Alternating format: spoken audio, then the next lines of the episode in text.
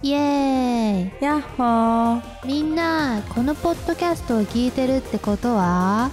嫌いなお茶を知りたいってことでいい？うちらはお茶漬けポッドキャスターなんだぜ。じゃあさうちらがみんなの声を届けよう。いいよ。じゃあせーのでいくよ。せーの。はじめましてシャウエッセン娘です。やっほー。サブリミナル太郎です。君の声を届けるのはアンカーなんだぜ。はいということでありがとうございました。送ってくださったのはソーサーネームアマロンさんでした。ありがとマジこれめっちゃ良くない？うマジで最高。あの芸人で最近パーティーちゃんっていう人たち出てきてんの知ってる？なんか聞いたことはあるね。ある 面白そうとめちゃめちゃあるね。結構フューチャーされてる系なんだけど。あフィーチャリング系なんだ。フューチャリングではない。フューチャーされてる系。フィーチャーされてる側の系ね、うん系なんだけど。まあ面白いよね。まあさっきも見てうん。笑ったね。なんかあの真ん中の人が多分ブレインだと思ブレインって言い方やめてあげて。うで両脇は本当のギャルだと思う本当のギャルは最高。ということでいきますか。いや。今週のゆとたわ。ゆとたわ。ゆとたわ？あゆとたわ？ゆとたわ。ゆとたわ。ゆとたわ。ゆとたわ？ゆとたわ。ゆとたわ。間違えた 改めましてかりんです。ほのかです。今日は映画を紹介したいと思います。よ。っあの珍しいよ。洋画あら。あのね。あんだけ洋画苦手と言っといて。まあ今は別に苦手苦手じゃないけどね。前ね苦手だったって話だからね。言っ今は得意なんですけど。好得意なの？まあ好きね。きなんですけど、うん。あのそれも結構珍しめの映画っていうか、うん。ゆとたわであんま取り上げてる感じじゃないモアオ映画でネットフリックスの SF コメディ「Don't Look Up」っていう作品でございます。おやはり英語ですね。えーこれなんかちなみに「あの進撃の巨人会」を撮った時に滝さんにおすすめされて、終わった後にね。そうちょっとこれあの2人絶対好きですよって言われて、あそういえばこれおすすめに上がってきてたけど見てないなって思って「えちょっと見てみますわ」って言ったらなんかパーティーちゃん残ってるんだけど。あめっちゃ面白かったって感じなんだよね、マジで私もすぐ見たけど、うん。面白かった。えマジいいよね？こんなだっけ？ね 待ってローなローなギャルになってしまう。うん、じゃあちょっとあらすじ伝えちゃう系だからみんなも聞いてみて。じゃあ聞いてみてね。はーい。レオナルド・デカプリオ演じる落ちこぼれの天文学者とジェニファー・ローレンスが演じる彼の教え子がうん彗星が地球に衝突し消滅する危機を察知して世界中にその事実を伝えようと翻弄するって話。うん。しかし実績のなさゆえに誰にも真剣に聞いてもらえない。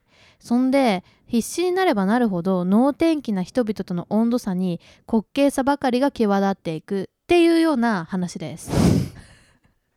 パーティーチャー風であらすじありがとうございます。いはい。やそうなんだよね。これマジもどかしいのよ。ずっと。ドンドルカップ？ん？ドントルカップ？カップ。うん、うんそうなんだよね、うん。まあパーティーちゃん風ももどかしいかもしれんが。ドントルカップの方ね。聞き聞き手のなんか感情になっちゃった今。聞いてる人がもどかしいかなと思って。でもめっちゃいいのはレオナルド・ディカプリオがあの役やるんっていうのがまず衝撃。確かにね。うん。あのやっぱレオ様といえばうん。ですよ「タイタニック」はじめ、はい。まあ、超イケメン好青年の印象は強いじゃないですかうん。いま、未だにね。でもまあ彼も結構おじさまになってきていて、うん。ダンディーな感じも出てきているわけで。そうやねんな。結構ねあのー天文学者だだからうん。もともと別にそんなに多分モテてきたイケメン男子みたいな設定じゃないのよね、うん。どちらかっていうとちょっとくたびれた学者みたいな、うん。そんな感じをあるんだよねでなんかこう冴えない感じどっちかって冴えいうと。ない感じ、うん。あのほんと研究が好きなんだなみたいな感じで緊張しいだから人前に出るとなんかこうすごい緊張しちゃってうまく喋れないみたいな、うん。そんな感じもあるような役柄。でもなんかさちょっうと山田孝之味があるっていうかさ、わかる。どっちがどっちなのかどっちもあのねオリジナリティはあるんだけど、あのもちろんね。えでもちょっとわかる。なんだろなんかもめちゃもとさめっちゃイケメンだったじゃん、う、うん、もう綺麗なイケメンだったんだけど、高青年的な、高ね、青年的なイケメンだったんだけどなんかだんだんこう本当に汚さも出てきて それがまたいいみたいな。た。そう。わかるわかる。なんか使い古したジーパンみたいなよ良さがね こう味というか。本当にね、うん。その人にしか出せないうん。味が出てきて、でもこの話の面白いところは、うん。だんだんそのレオ冴えないレオ様が、うんこう話題の中心になっていくわけですよ、うん。それは何でかっていうと地球が滅亡するかもしれない彗星を最初に発見した人だからっていうのでいろいろメディアに露出したりとか、うん。有名な人に好かれたりとかしてきてどんどんこうキラキラな方に向かっていく。だけど彗星は近づいていく。どうするみたいな。だからちょっとこっからはまたネタバレゾーンね。はいネタバレゾーンはい入ります。入ります。入ります。これもほんとすぐ見れるからぜひ見てくだささいネットフリックスでね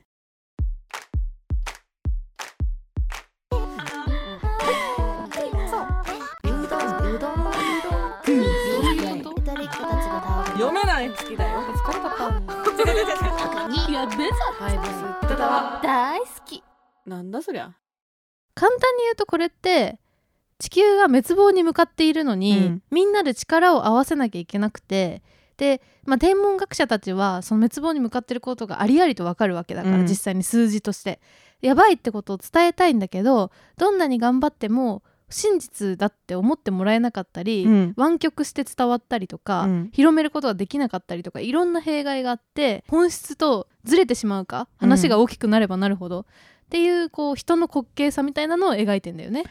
そうなんだようね、んあれはもどかしいよ本当に。だから私たちはあの映画の中で言うと、まあ本当8割9割を占める一般生活者うん。ですよね、うん、本当に彗星が落ちてくるかなんて分かってない人たち。もう情報をうん。メディアとかを通して見るしかないっていう人たちで、でまああの主人公たちは、うん。特にあの天文学者はうん。もう本当に数少ない数パーセントのうん。事実を見つけた人物なんだよね、そう知ってんの本当のこと。をそっから始まるのに事実は分かってて半年後だっけ？半年後ぐらい。半年後に地球滅亡するって分かってるのに半年あるんだよ。半年あるから言うて半年あるのに なんかも全う然うまくいかない。のって話、なんか伝えたいのに全然伝えられないし、まあ、最初にね実はそのアメリカ大統領のとこに行くんですよね、うん。行くんだけど取り合ってもらえないまずうん。簡単には、で大統領は大統領で選挙のことしか考えてないから、うん。自分の支持率をどうやったら上げられるかっていう話だから今好感度が上がってる状態で別に彗星が落ちるなんてみんなに言ってもねみたいな感じになっちゃっていやいやいやどういうこと？言わないとみたいな感じなんだけど、うん。全然まともに取り合わない、だから地球が滅亡するよりも自分の支持率の方がうん、優先度が高いの、てかそんなことある？であとやっぱ印象に残るのは、うん。その天文学者の人たちが、うん。もうこのままだとあの国のそのねうん。大統領はじめ、うん。中枢の人たちに聞いてもらえないから、うんメディアを使って、うん。もう直接声を届けようとするわけよ。はいはい。ご法度だとは分かっていたけれども。声を届けようとね。だからもうもうね慣れ慣れ親しんでるからね、うん。言っちゃったけど声声を届けようとしてて、うん。でそれで自分たちで勝手にメディアに売り,、売り売り込んで,、うん。で結果的にそのアメリカですごく人気の、うん。まあ、ニュース番組っていうかなんていうの、まあ、結構ラフにニュース情報バラエティ番組組みたいなみたいなところうん。に出演が決定します。はいで出るんだけど なんとその人気歌手うん。の破局報道うん。の後にうん。呼ばれるってなって、まさか人気あの歌手の破局報道の方が優先度が高くて。そうしかもそれがそのアリアナ・グランデが演じてるわけなんだけど まあみんなしかもん超人気歌手だから、うん。それでこうめちゃめちゃツイッターとかバズるわけだよね。めっちゃバズる。でその後に彗星落ちますって言っても誰もなんか印象に残んなかったっていう、天文学者だからうん。真実は知っててそれをありのままに話すんだけど、うん。とうとうと自分が知ってること、うん。その事実をそのまま話しちゃうんだよね。そでそうするとう難しいんだよね。テレビの向こう側の人には全然刺さらなかったっていう本当のことを言ってるんだけどそうなんだよ。なんか数字とか小難しいことを並べると伝わらないから、それでん？ってなって。絶対とか言わないとダメで例えば、それ絶対ってことがないから、うん。あの何パーセントとか、うあの精密な数字で 99. 点何パーみたいに言ったんだよね。ディカプリオはねうん。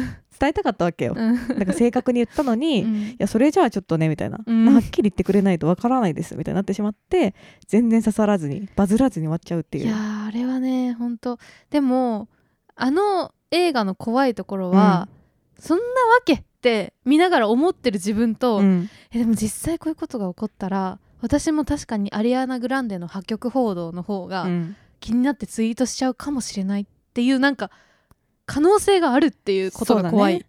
私どうしても分かりやすなんかもう分かりやすくうん。簡潔にあとエンタメ性がないとみたいな感じになってって、うん。でその後に、えー、とディカプリオとかがその大統領に利用され始めるようになってから、うん。そのディカプリオの容姿というか、うん。やっぱイケメンですからやっぱりね、うん。ディカプリオの中イでも実はイケメンということがバレてしまってあれなんか実はあの天文学者かっこよくないみたいになっていって。隠れイケメンとしての才能をイケメンとしてしまった。てそこが注目されちゃうんだよねだんだんそう。で雑誌の表紙とかね。なっなってたり子供番組に出たりとかしちゃって。出てでどんどんどんどん人気になってしまって、うん。ででも当の方にも冷静なつもりで、まあ、うん。これも自分の声を届ける、まあ声を届ける、まあね。声をね届けるね。届けるためだから、しょうがないっていうことでやってるつもりだったんだけどちょっと飲み込まれていってしまってまあねちょっとこうキラキラなせきらびやかな世界にに。浸ってしまう。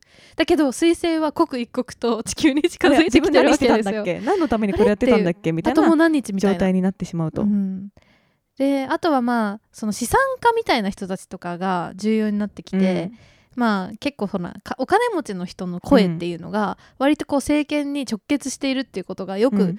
描かれてるんだけど、 GAFA ガーファのどっかみたいな本当にね。ガーファのどっかの社長みたいな人が、うん。まあいろんなサービスを開発してる中で、まあ、大統領ともズブズブなわけですよ、うん。彼は。でその人が、ね。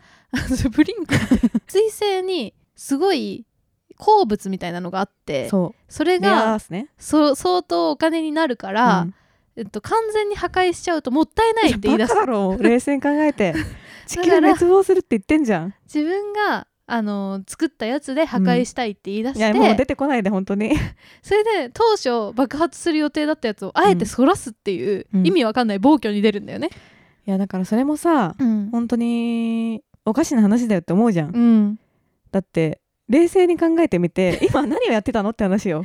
いやだからいろんな人の思惑があってそうそうそまあなんかそれぞれ例えば大統領に関しては選挙で勝つ、うん支持率が一番重要なわけで、その資産家に関してはお金が一番重要なわけよね。でそんな感じでこうう。私利私欲がね。以外の私利私欲がいろんなところで権力者によって働いたせいで本筋がずれてくっていうなんかよくあるのはさ例えばこう関わる人が増えた大きいプロジェクトって、うん。結局蓋を開けてみるとうまくいってないことが多かったりする、それってなんか偉い人声の強い人が複数人いたりするとああだこうだこうしてほい方がいいんじゃないのみたいなのをさ、うん。完成間際とかに言ってきたりして結局なんかあれ？まとまってみたら全然なんか当初と違うものになったんだけど、うん。みたいなことってあるじゃん。それの最大級バージョンって感じ、いやでも冷静に考えてさ地球滅亡？うん。レベルの話で、うん。天秤が自分のその、なんていうの？投票率というか、支持率ね。自分自分個人うん。の話と並べて考えられちゃう？私利私欲に使えちゃうってさうん。相当やばいよね。でもなんかさあのある種すごいこう権力を持ってたり、うん。まあアメリカ大統領ぐらいの,、うん。あの権威を持ってたとしたら、なんかその辺の感覚が狂いそうな気もするんだよね。だ自分の一言でさ何だってできるわけじゃん、うん、それってもうなんか狂わせる人を狂わせそうじゃない、だからもうおかしくなっちゃうようねん。その地位をさ守るためなら何だってしたいなってさ、うん。思っちゃうような気がする、うん。だからそこがもう本当にコミカルに描かれてるんだけどめちゃくちゃ恐怖。うん、だからコメディ映画ではあるんだけど本当にダークうん。なシニカルなコメディよね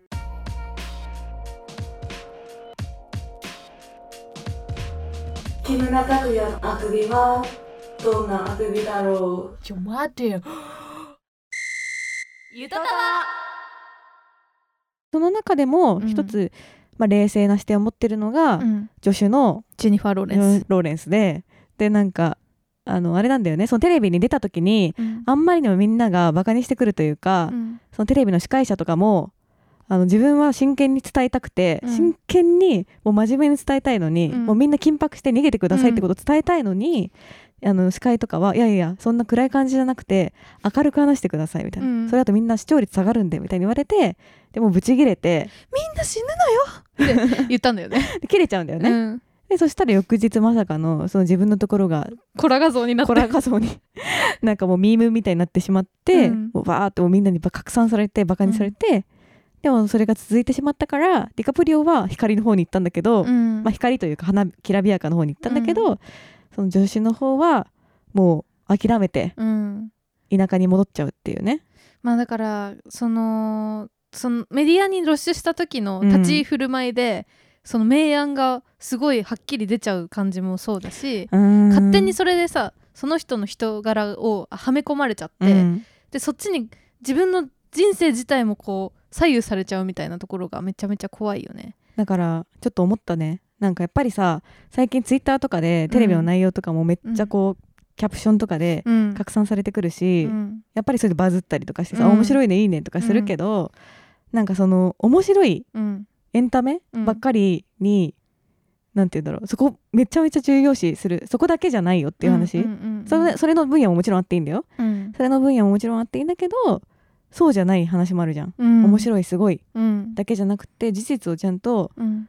受け止めなきゃいけない話もあるのに、うん。そこがごっちゃになっちゃうと、うん。わけわかんなくなっちゃうね。だからあれも私利私欲の一つで、うん。そのテレビ番組だったから視聴率っていうのが、うん。多分すごい一番重要になっちゃってるからね。おかしな話になっちゃって、うん。その破局報道うん。一大スターの破局報道とあの 惑星が落ちてくる。知名度が低いうん。天文学者の,、あの彗星が落ちてくる話。説明っていうのが並んでしまって、うん。しかもそっちがちょっと短くなっちゃうみたいな話になっててうん。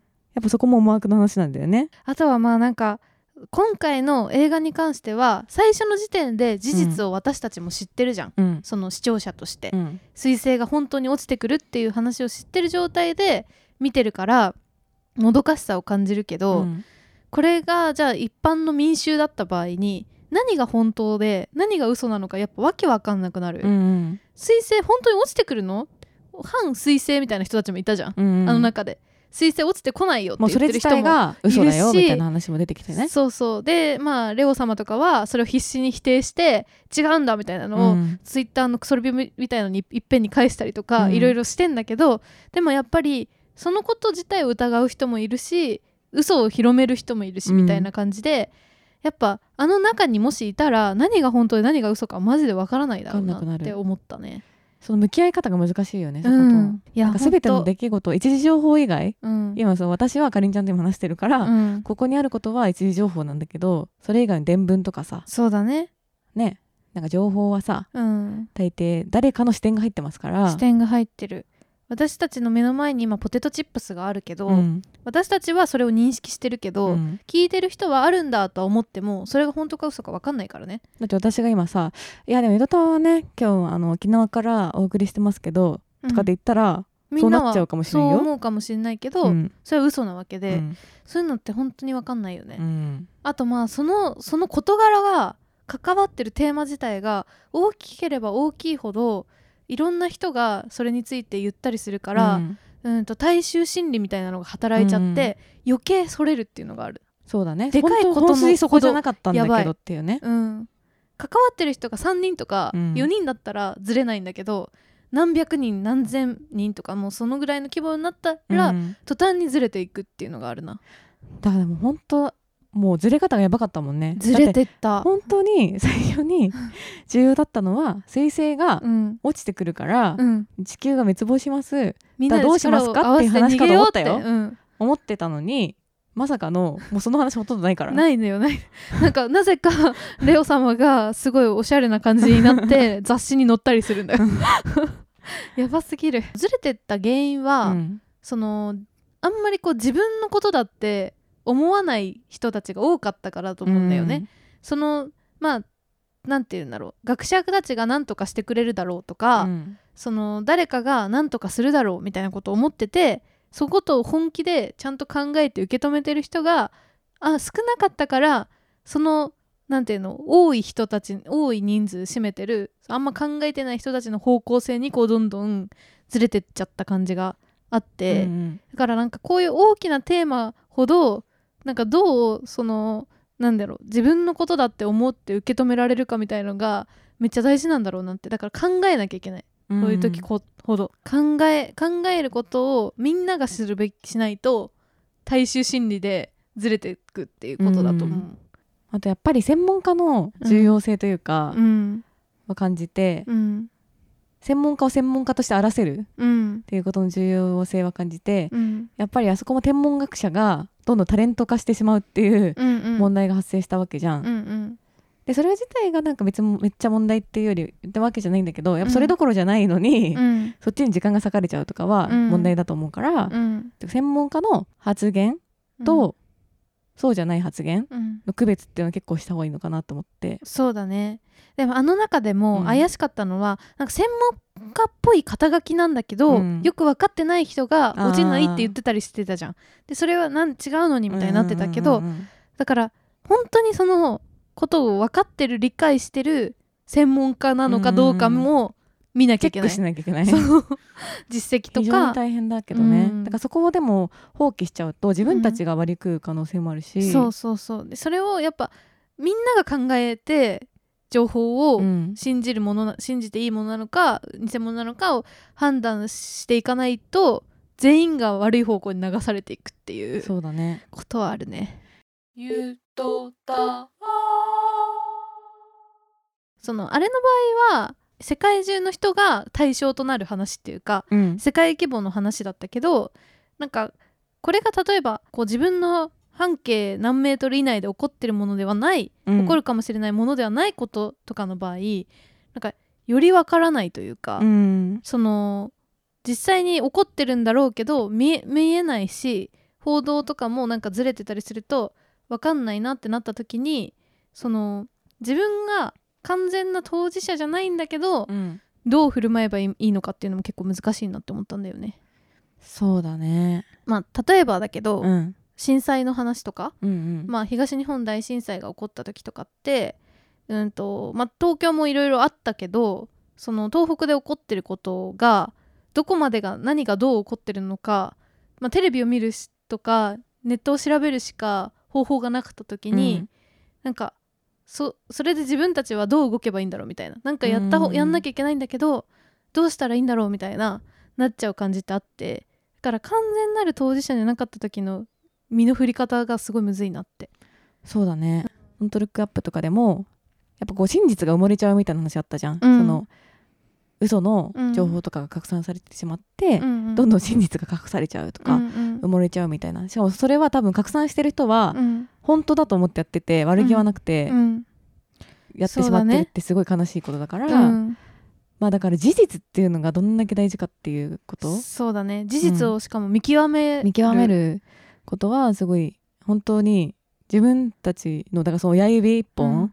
がどんだけその世界を変えるかもし世れない。界は本当にそうだと思う今。そのだからリツイートとかがうん。すごい情報になっちゃってるから、うん。重要だよね。それで拡散していってるわけだから。うん。だって私たちだってさ、うん。まあそのフォロワーとかフォロワーの数とかじゃないけど、うん。まあもしかすると1個リツイートしたら100人とかさ、うん。タイムライン流れてるかもしれないじゃん。リツイートしましたって時に、うん。って考えるとさめっちゃ重要。相当それの連鎖って考えるとさうん。ほんとほのちゃんの半値の画像とか上げてる場合じゃないかも。半値の画像？何？あごめんさっき上げてんだやめけど。てよ。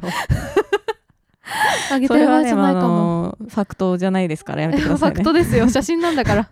作ってないですよ合成では、あとよく言われるのがさ当事者じゃないからうん。関わるのおかしくないみたいなうん。話もあるじゃん、うん、あと逆に当事者じゃないからこそ声を上げるべきだって言ってる人もいるよね、何か参加しなしなきゃダメだって、うん。どっちがいいの？っていうのはある、難しい。だから、うん、それはさっきのもう考えるしかない、考えるしかない。選ぶしかない。うん。これはまあ「進撃のリヴァイ」が言ってた通り自分で選んで選択するしかないのかも、うん。自分の行動を。自分がこうだって思うことをするべきなのかうもね、ん。うん。正解はないね。そうだ SNS がなかった頃はさみんなもうほんと信じるしかなかったからね多分出てきた情報をそうだね。テレビとかなんか回覧板とかなのわかんない。回覧板？新聞とかか、うん。とかの情報をこうあそうなんだって思うしかうん。方法はなかったけどなんか全員が発信できるようになっちゃったから、うん。こんなことになってるんだよね。大混乱。そうだね。だからもしかするとすごい皮肉なことに、そのドントルックアップ的なところのその入り子構造でこういうう一般の私たちが、うん。こうやってしゃべくってるのも、うん。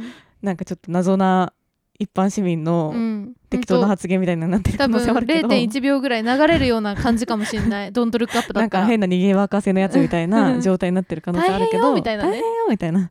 配信者。配信者。謎の配信者みたいな。あったけどその描写。でも本当ドントルックアップでもそうだしそういう大きな事柄が起こった時って基本的にはその完全なる当事者の人の方が少ないじゃん。うん。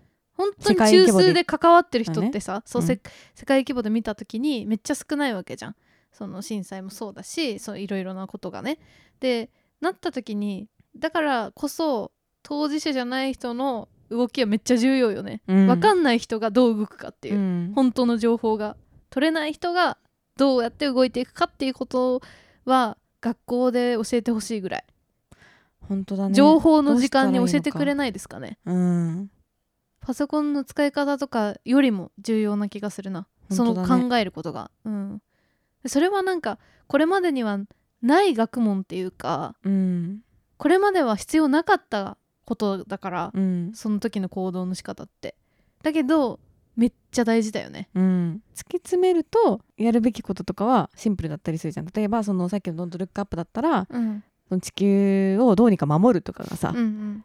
あの事実だったりするけどそれをみんなに理解してもらうまでの道のりうん。分かってもらうための情報はすごく複雑だったりするじゃん、うん。そのじゃあ彗星がなんで落ちると思ってるのかみたいなうんうんうん。話とかは、さっき話したみたいに、うん。天文学者がめちゃめちゃ計算してうん。出した話だから、ものすごいその簡単な話じゃないじゃん、うん。どっちが白黒とかない。なんか0 1たす1が2ですみたいな話では全くないか全ら員絶対理解できないんだよね。すごくそのうん。一瞬ではな分かりますみたいなうん。話ではないから説明が複雑になってしまうし、うん。だけどそれを簡単にしようとしなくしない方がいいというかうんうん。だからこっちも一般市民側としては、うん。なんか理解しようとする体力をうん。頑張ってつけるっていうのは、なんか今頑張りたいなと思ってる。でだとしたら、うん。多分伝える側というか、うん。まあ報道する側、うん。そのメディアとかの人たちだと思うんだけど主に、うん。もう多分伝わりやすいように伝えようとしちゃうんだと思うんだけど、そこで伝わりやすいように伝えようってしすぎると事実の改変が起きる可能性があるのよ。そこはすごい慎重にしなきゃいけないよね。そうもう本当に伝言ゲームみたいになっていっちゃうから、そこで伝わりやすいように伝わった方がバズるしなんか視聴率も取れるしとかうんいろいろあるんだろうけど、できるだけこう事実と変わらない状態でお届けするっていうことが実は今になってくると重要なのかもしれないでバズったりするよりも。でもやっぱ伝わんないと意味がないから、うんまあそれはもしかしたらさっきの視聴率的な話はもちろんあるけど、うん。伝わんないと意味がないから簡易化するっていうのもうん。あるから、うん。受け取る側は耐えなきゃいけないよね。簡易化されてない情報をうん。あえて取りに行って、そこから真実だって見極めらを得たいんなだよってきゃいけない。いううん、気持ち？そうだね。本当のことを得たいんだよって気持ちを忘れないようにしなきゃうん。もうすごいなんか簡簡素なうん、情報になっちゃうじゃん。得られる情報が。で本当のことの方を伝える方が価値があるってメディア側が思わないとね、うん。そういう風にそうそう。大衆もそうやって受け取っていかないと、うん。多分もう情報が嘘だらけになっちゃう。うん、嘘とかなんかもうちょっとこうすごくこうデフォルメされてしまったりとかね。うん。なんか正直そのコロナの時もさ陰謀論みたいな話も結構あったじゃん、うん。あれだってさもうなんか結構信じてる人も多いし、何が本当なのか分かんないけど、うん。あれだってなんだろう情報が錯綜した結果生まれたものだと思うから、まあ私はさ見つけらんないよ。彗星を見つけらんないしうん 地球になんかぶつかるものが来ますとかは全然見つける能力がないけど、うん。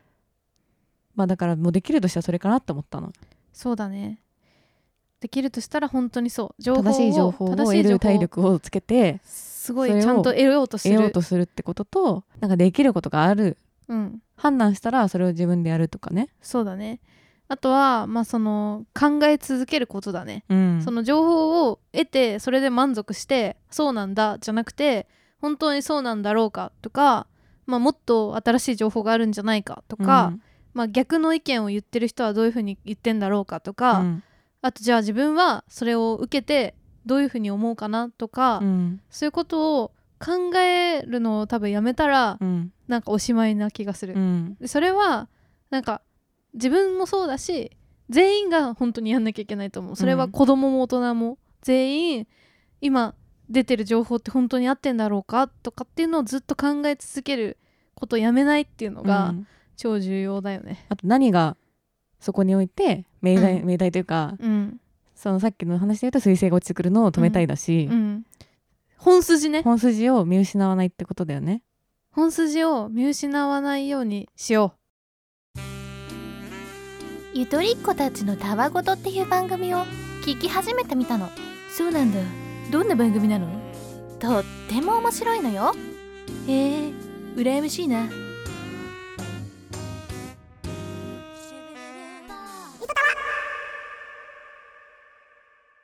パーティーちゃんから始まってまさかの テーマだったけどいや難しいこういう話の時なんか、うんすごいむずいね。でも重要なことだと思うんだよな。うん。本当に危ない気がするから今。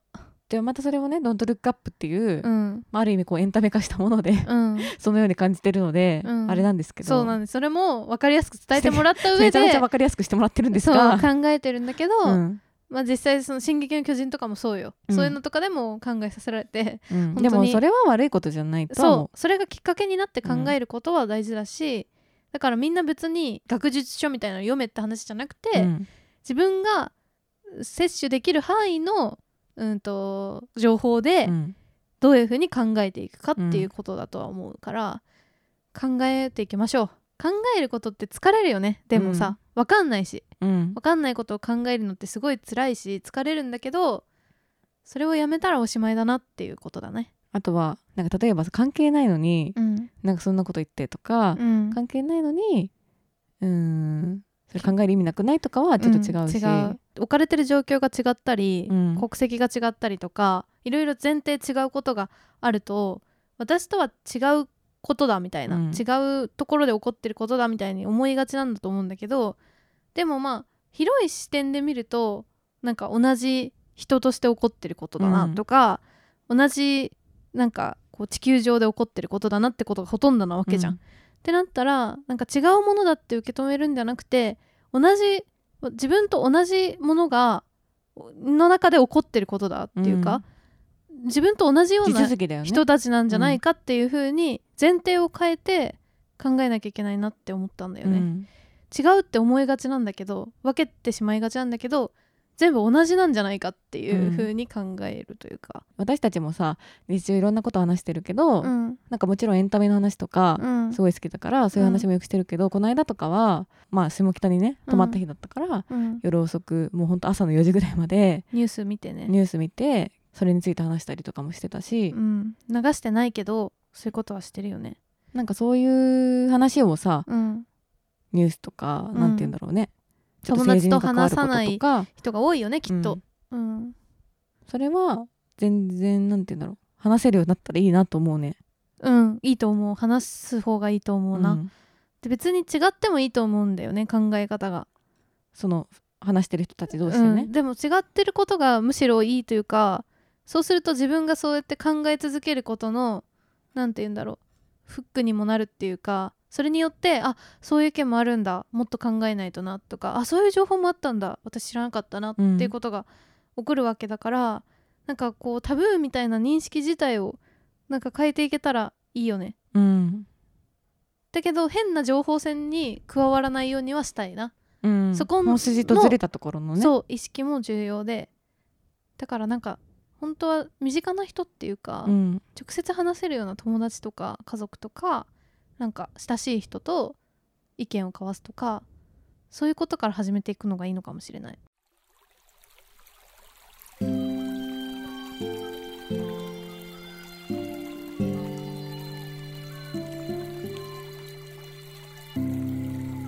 ゆとたわ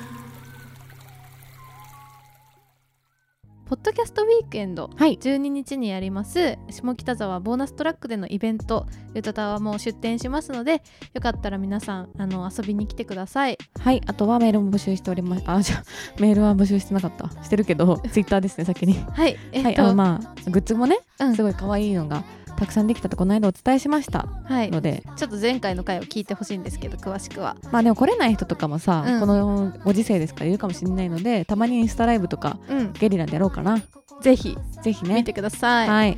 はいということでツイッターは「アットマークゆとたわ」でやっておりますので「ハッシュタグゆとたわ」でどんどんつぶやいてください。はい、あとはメールを募集しておりまして、えー概要欄にあるメールフォームもしくはゆとたわアットマーク Gmail.com yutotawa アットマーク Gmail.com でも OK です。はいということでそれじゃあこんばんは。おやすみなさい